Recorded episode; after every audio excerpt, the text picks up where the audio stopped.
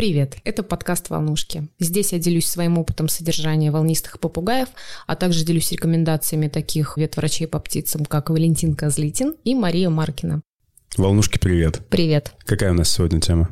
Хотелось бы сегодня поговорить на тему лечения попугаев и конкретно с чем люди сталкиваются, с какими проблемами при лечении птиц. Возможно, вам будут полезны какие-то мои советы относительно этого процесса. Ну и просто поболтать.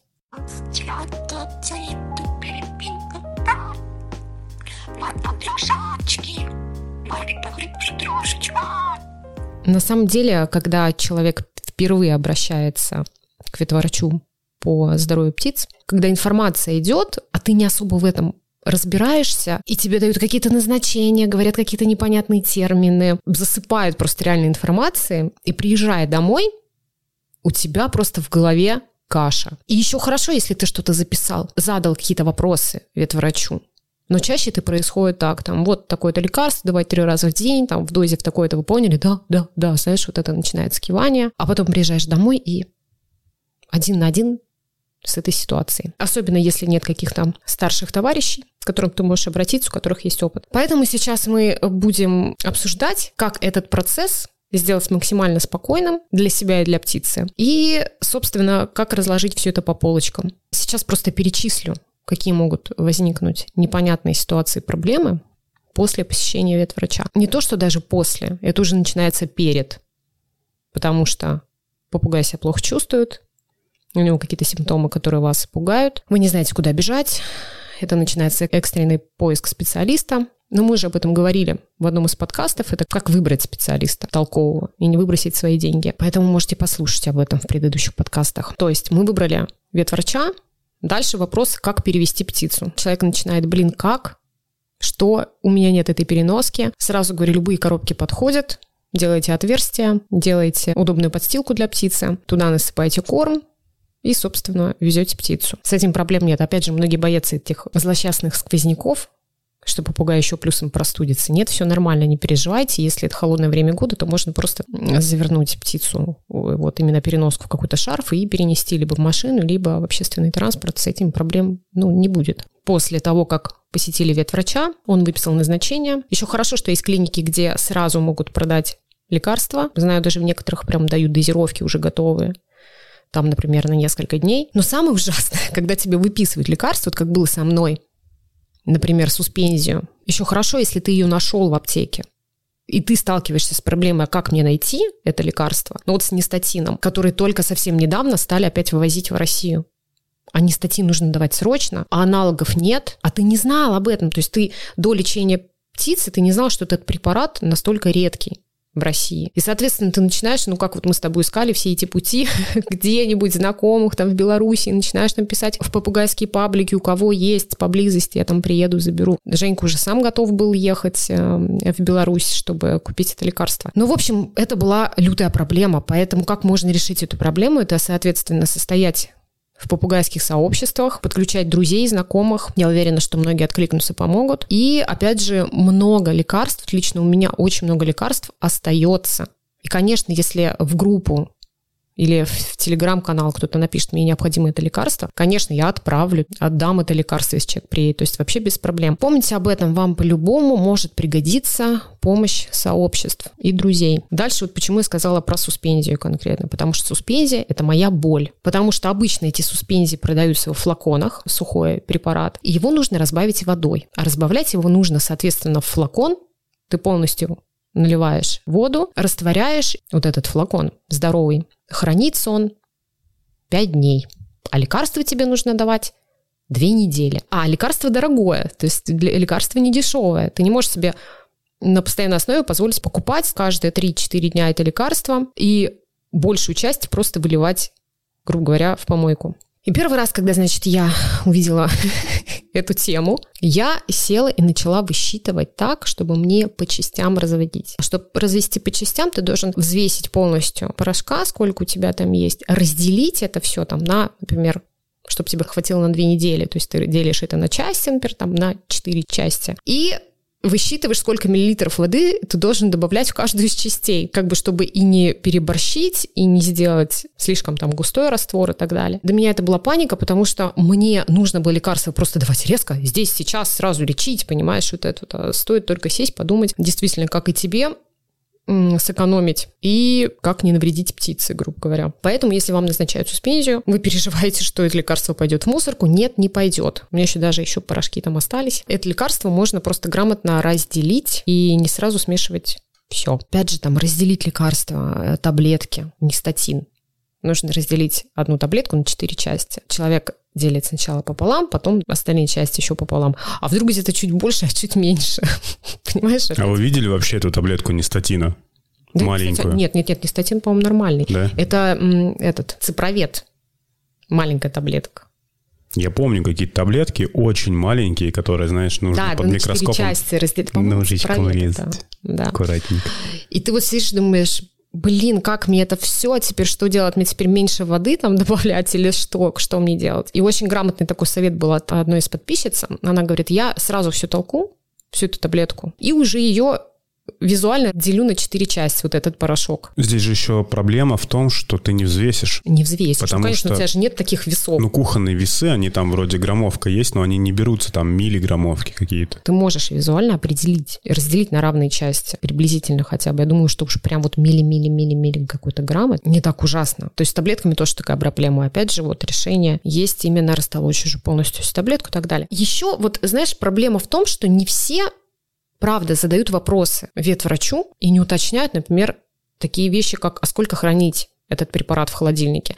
Мы же разводим 5 миллилитров, например, готового лекарства. Я же его могу давать, пока это лекарство не закончится. Но на самом деле у каждого препарата есть свой срок хранения в холодильнике уже в разбавленном виде, поэтому это тоже нужно уточнять, это очень важно, потому что некоторые лекарства, то есть ты разводишь оно белого цвета, чуть начинает желтеть, все, он уже непригодно. А кто-то продолжает эти лекарства использовать, соответственно, попугай становится хуже, у него наступает интоксикация и так далее. Это тоже уточняйте всегда. Ты начала как раз подкаст с этой проблемы, что ты приходишь к врачу, ты не знаешь, надо да. держать в холодильнике этот раствор, не надо держать его. То есть ты не знаком с предметной областью, тебе действительно кучу всего наговорили, и какие-то более точные вопросы у тебя уже приходят потом. После. Это еще хорошо, если есть ветврач на связи, потому что есть ветврачи, которые не дают свои контакты. WhatsApp, Telegram и так далее. Хотя я считаю, что это должно быть.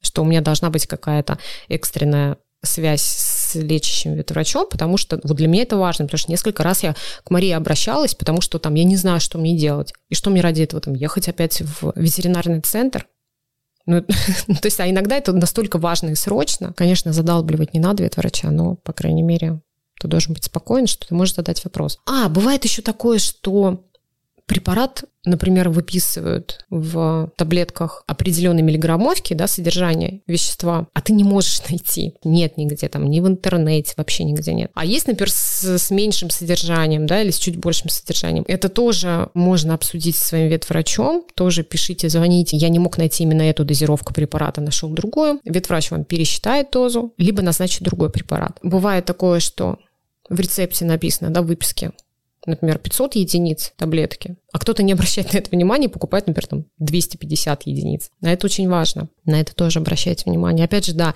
то, что прописал этот врач, так все и делайте. Потому что, например, недавно девушка одна из чата написала, что она разбавляет водой гепатовед.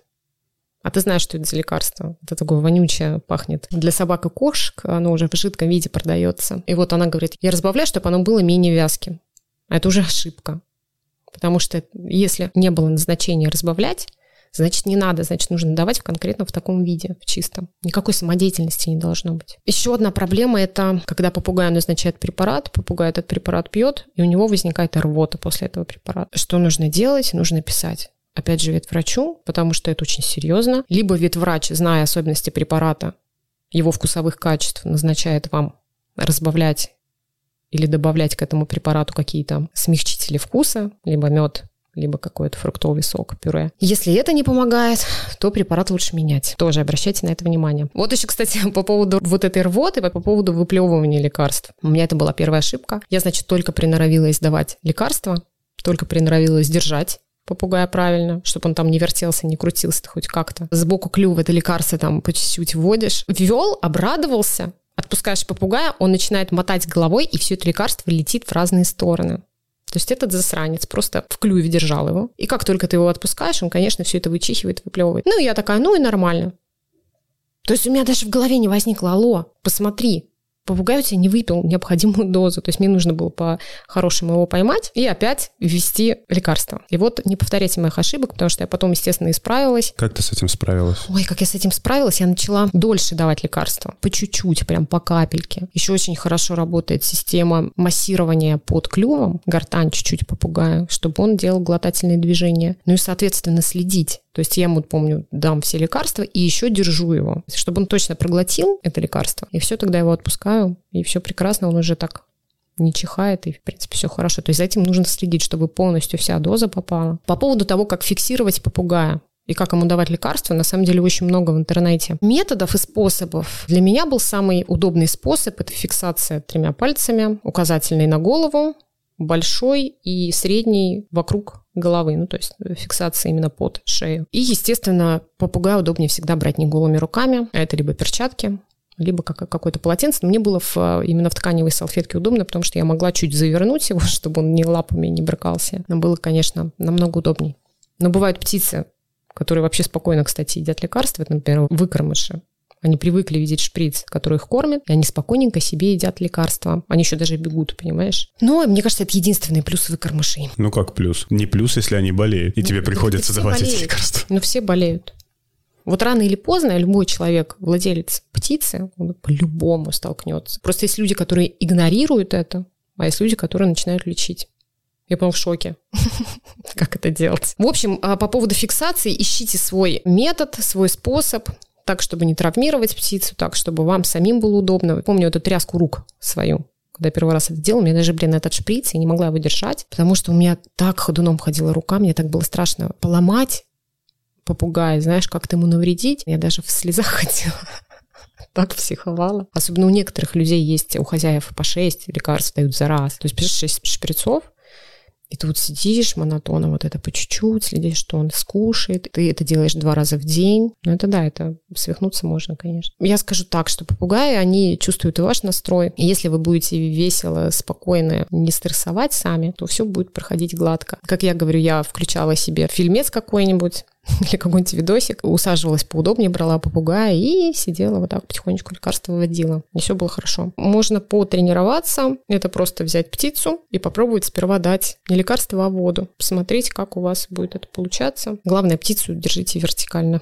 чтобы она не захлебнулась. Проблема еще есть при лечении. А, хозяева начинают очень трепетно относиться к любым изменениям в поведении попугая во время лечения. Он что-то стал чуть вялый какой-то, там у него изменился помет, сонливый, у него там посыпались перья. Тут важно понимать, что лекарства, конечно, они дают на организм такую нагрузку, что организму нужно восстанавливаться как-то, бороться. Поэтому допускается, что попугай будет немножко не такой, как обычно. Вяленький. Ну, вяленький, спокойненький, да, иногда бывает, да, что помет меняется. Люди пугаются, что делать, а у кого так было. Я скажу так, у кого-то так происходит, у кого-то так не происходит. Тут зависит от самой инфекции, которая у попугая. Ну и плюс иммунитет. Иммунитет, конечно. Еще бывает такое, что попугай начинает рвать, например, ну, не сразу после лекарства, а через какое-то время, и частенько это еще происходит, например, на третий, четвертый день лечения. Это может быть связано еще с одним фактором, помимо того, что лекарства не подходят. Например, это еще может быть связано с раздражением пищевода. Из-за приема лекарств пищевод раздражается, всегда какие-то изменения, всегда пишите своему ветврачу. И он уже будет корректировать, либо он вас пригласит на повторный прием, посмотрит, есть ли у него раздражение там гортани, да, пропишет какие-то дополнительные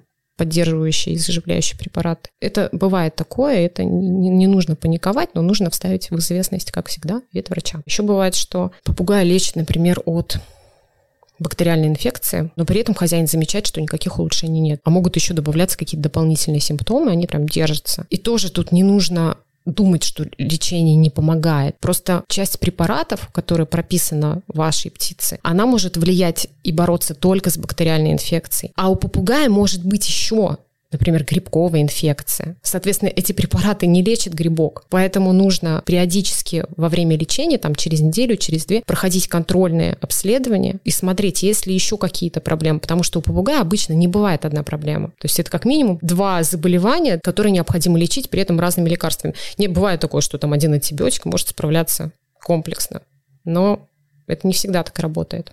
Поэтому нужно подбирать нужно смотреть. Болезнь может быть устойчива к антибиотикам, поэтому при обследовании попугаю делают тест на устойчивость к определенным антибиотикам, и там уже ветврачу будет более ясна картина, по какой схеме лечить попугая. По поводу продолжительности лечения я скажу так.